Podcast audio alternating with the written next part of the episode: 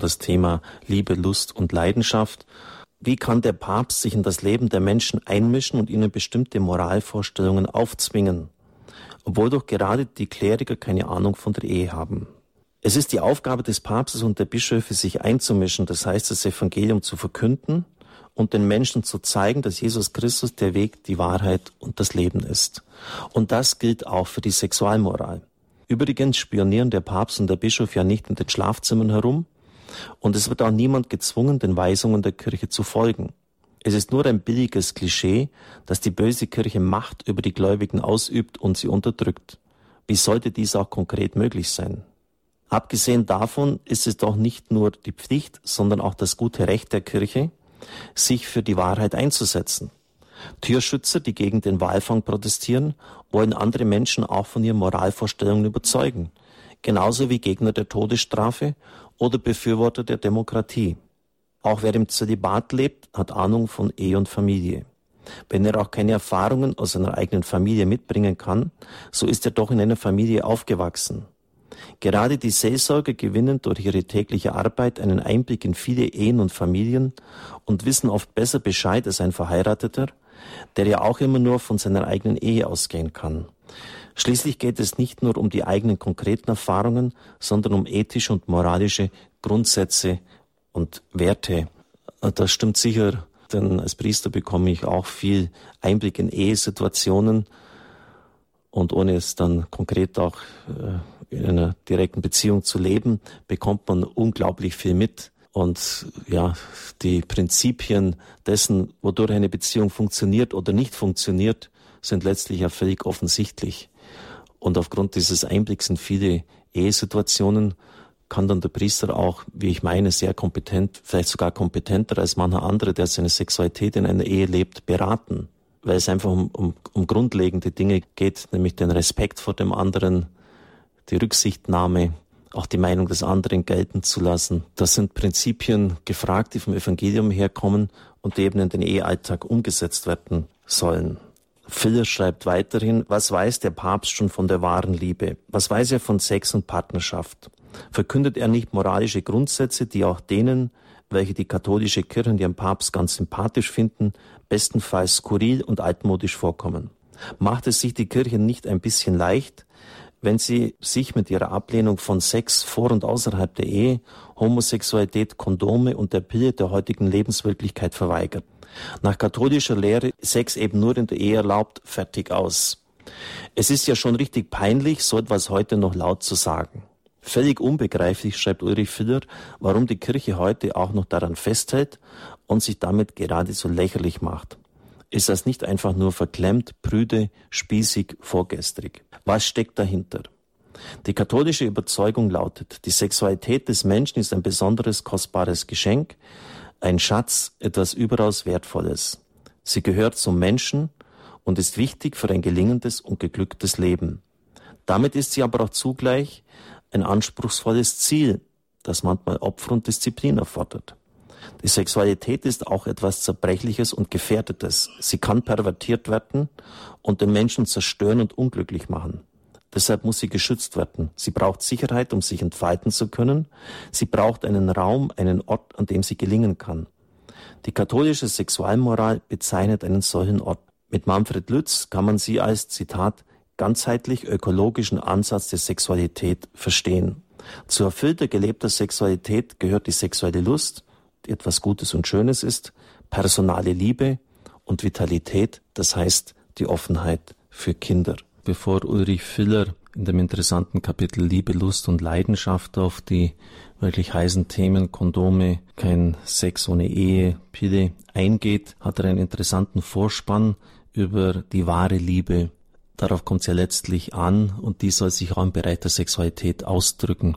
Und natürlich ist die Sexualität als eine Gabe Gottes etwas ganz Außerordentliches, etwas ganz Großartiges, ein Geschenk Gottes. Und auf der anderen Seite, wenn ich jetzt so auf fast 30 Jahre Seelsorge zurückblicke, wo werden die Menschen am meisten verletzt, wo werden sie am tiefsten getroffen, wenn nicht auf diesem Gebiet. Also es ist durchaus auch eine zwiespältige Sache und wenn hier bestimmte Dinge nicht beachtet werden, kann es sehr, sehr zerstörerisch für Menschen werden. Bis dahin, dass Ehen auseinandergerissen werden, die Kinder als Scheidungsweisen zurückbleiben und ja schon der Kinderpsychologe tätig werden muss, um das einigermaßen dann wieder aufzufangen. Oder auch, kann ja das ganz allgemein sagen, ohne jetzt Einzelheiten aus der Beichte preiszugeben, wie oft kommen Frauen und, und sagen, dass sie sich eigentlich von ihren Männern nur gebraucht fühlen dass man irgendwie spürt, es, es, geht einfach nur um den Körper, aber es geht nicht um, um den wirklich den anderen. Und das verletzt in einer unvorstellbaren Weise. Also insofern macht es tatsächlich Sinn, sich einmal Gedanken über wahre Liebe zu machen, was damit gemeint ist. Ulrich Filler, mein Mitbruder, schreibt, die katholische Morallehre hat im Grunde genommen nur ein Ziel, sie will die wahre Liebe fördern und schützen. Die Liebe, welche die Größe des Menschen und seine Würde ausmacht. Und das ist eine erste katholische Grundüberzeugung. Dass Sex etwas mit der wahren Liebe zu tun hat. Dass Sex und Liebe nicht getrennt werden dürfen. Wahre Liebe. Kaum ein Wort ist so kitschig, so abgegriffen und abgenutzt, mit billigen Klischees überladen. Aber immer wieder bringt dieses Wort eine Seite in uns zum Klingen, ruft es die sehnsüchtige Vorstellung eines mächtigen Gefühls hervor, eines Gefühls, das wir im Inneren verspüren, das aber letztlich den anderen zum Ziel hat. Und jetzt zitiert er Jean-Hervé Nicolas, einen französischen Theologen, ein Ziel, nämlich den anderen hat, das den für sich selbst entreißt, der es empfindet, und ihn für den anderen, ja im anderen leben lässt und ihn um den anderen als solchen besorgt macht. Also es geht wesentlich um den anderen, um das Gegenüber. Und vielleicht sollten wir nicht vergessen, dass das Wort Christi, das am meisten den Evangelien überliefert ist, heißt, wer sein Leben um meinetwillen, um des Evangeliums willen verliert, wird es gewinnen. Verlieren, gewinnen. Wer es gewinnen will, wird es verlieren ein schwieriger Satz scheinbar, aber das bedeutet doch, dass wirkliche Liebe, wirkliche Erfüllung immer nur, also das Leben gewinnen, durch einen Verlust möglich ist, nämlich dass ich auch von mir selber absehe, mich auf den anderen hin öffne und von ihm her empfange. Ulrich Filler schreibt, das hört sich zunächst nach einer Selbstverständlichkeit an. Liebe richtet sich auf den anderen, hat den anderen zum Ziel. Aber hier wird die tiefe Bedeutung der Liebe sichtbar. Zu lieben bedeutet, den anderen um seiner selbst willen zu wollen, zu bejahen, ihn anzunehmen. Wer geliebt wird, ist einzigartig unter allen anderen Menschen. Nicht, weil er etwas hat oder kann, wer eine Funktion erfüllt, sondern allein deshalb, weil er geliebt wird. Es gibt wirklich unglaubliche Dinge, die ich möchte es einfach auch mal wieder so einflechten, die ich in der Seelsorge erlebe, zum Beispiel, dass jemand ähm, einen anderen Menschen liebt, aber er liebt offensichtlich das Geld und als das dem Partner rausgeht, sagt er, ich gehe jetzt und wenn du dann wieder zu Geld kommst, komme ich wieder. Also wirklich, das sind das sind nicht irgendwelche äh, erfundenen Sachen, sondern die in der Wirklichkeit passieren. Das heißt, ich liebe den anderen nicht um seiner selbst willen, sondern ganz klar um des Geldes willen. Oder weil ich eine bestimmte gesellschaftliche Stellung damit erreichen kann. Also es, es sollte eigentlich selbstverständlich sein, dass ich ihn um seiner selbst willen liebe, ist es aber, ich möchte fast sagen, in den seltensten Fällen. Liebe in diesem wahren, wirklichen Sinn schließt immer den Egoismus aus. Wer so liebt, will den anderen ausschließlich um seiner selbst willen. Er will im anderen Erfüllung finden, nicht in sich selbst. Und schauen Sie, das ist sozusagen, in Anführungszeichen, der Trick bei der Liebe.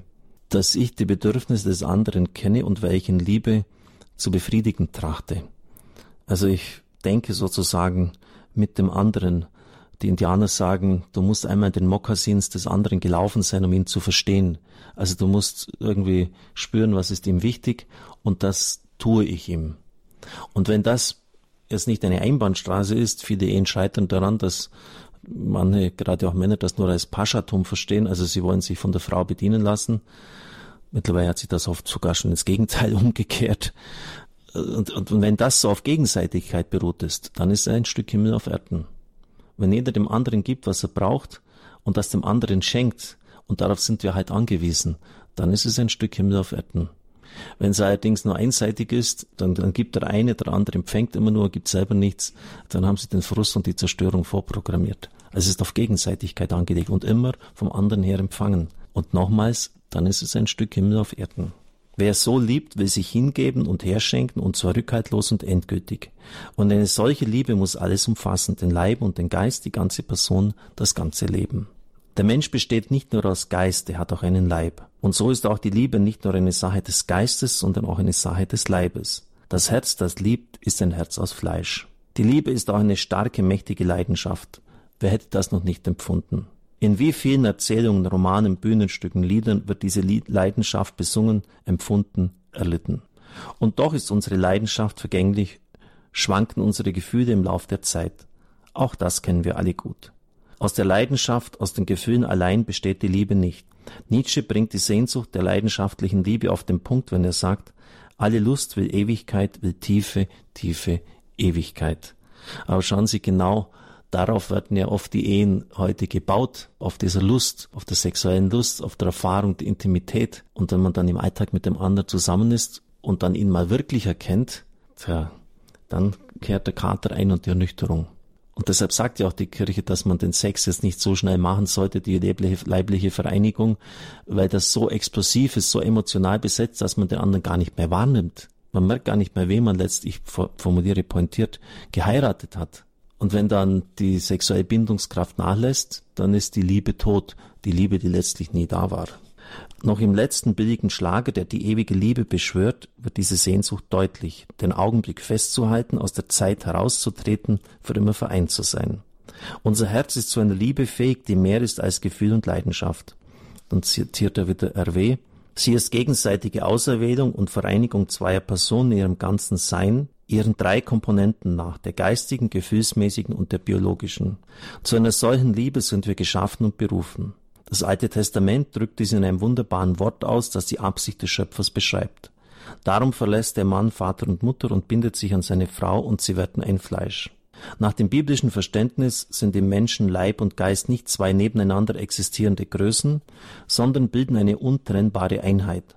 Deshalb ist die Vereinigung zweier Leiber immer auch die Vereinigung zweier Personen, eben durch die Liebe. Und abgesehen von dem Fall der Prostitution ist es doch völlig eindeutig, dass unsere Sexualität immer auch mit unseren Gefühlsregungen zusammenhängt und sie körperlich ausdrückt. Und wenn wir merken, dass sich nur die Körper, nicht aber die Herzen vereinigt haben, bleibt bittere Enttäuschung zurück. Denn dann wurde der, der sich als Subjekt geliebt glaubte, nur als Objekt geliebt. Und die Liebeserklärungen, die der verlangten Selbsthingabe vorausgingen, waren unwahrhaftig. Soweit diese Ausführungen, die aber sehr, sehr grundlegend sind und die man eigentlich allen Brautleuten sagen müsste. Ich bin sicher, dass die Synode in dieser Hinsicht äh, uns weiterbringt und ich hoffe, dass der Brautleuteunterricht, der in Deutschland nicht einmal verpflichtend ist, also nur als eine Möglichkeit, dass der hoffentlich dann verpflichtend wird und nicht nur ein Abend, sondern wie in den USA oder Polen, um nur einige Beispiele zu nennen, mehrere Abend und über mehrere Monate sogar hinzieht. Und dann wird sich vieles ändern.